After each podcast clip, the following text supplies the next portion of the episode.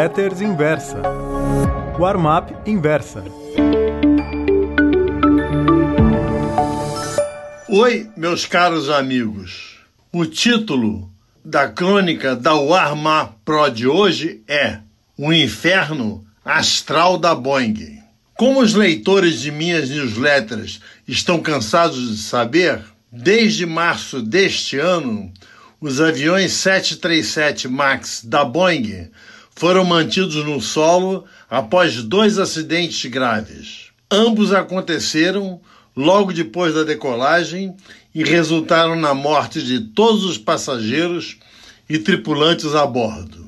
A primeira dessas tragédias ocorreu em 29 de outubro de 2018 com o voo 610 da empresa indonésia Lion Air. 13 minutos após decolar do Aeroporto Internacional Soekarno-Hatta, em Jacarta, o Max se precipitou nas águas do Mar de Java. Apenas 132 dias se passaram quando um segundo 737 MAX, este da Ethiopian Airlines, se espatifou nas proximidades da cidade de Bishoftu.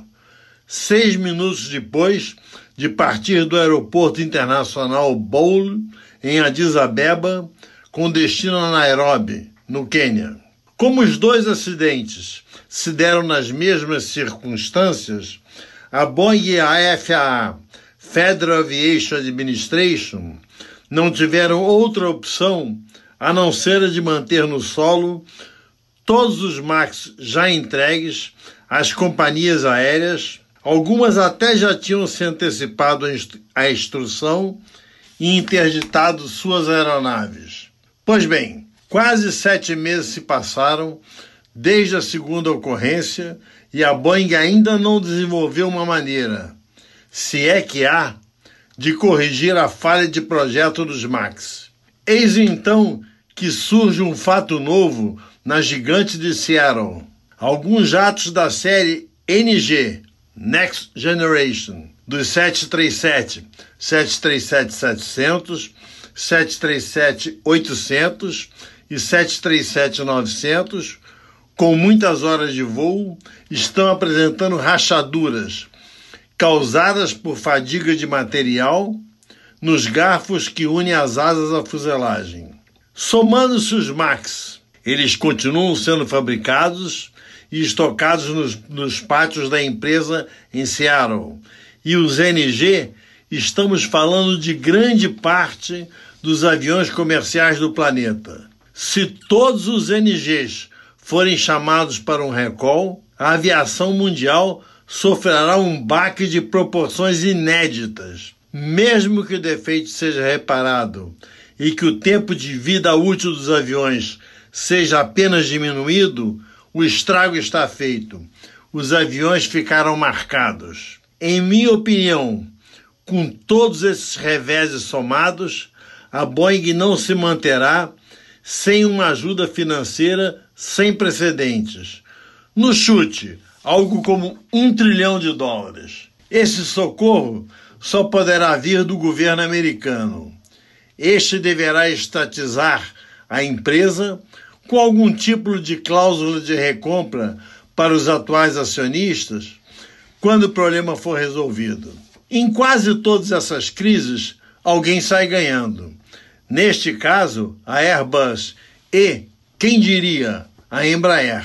A gigante europeia deverá voltar atrás em sua decisão de parar de fabricar o A380, cuja produção estava prevista para terminar em 2021, em função da baixa taxa de ocupação dos chamados superjumbos, de dois andares.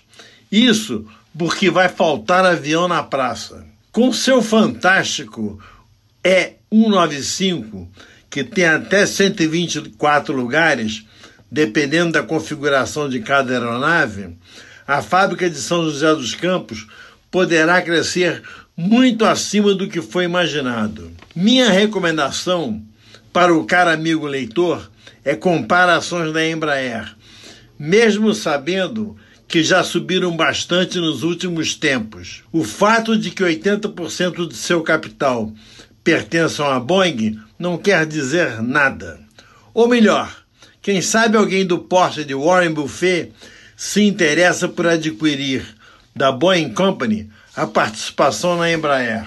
Para encerrar esta crônica, o estranho, e no momento meu adjetivo é só esse, estranho, é que na semana passada a Delta Airlines tenha desistido de comprar parte das ações da Gol, que só voa com 737 NG e ainda, e ainda possui alguns Max, e adquirido 20% da Latam que usa Airbus em suas rotas. Estranho ou um absurdo de sorte. Muito obrigado.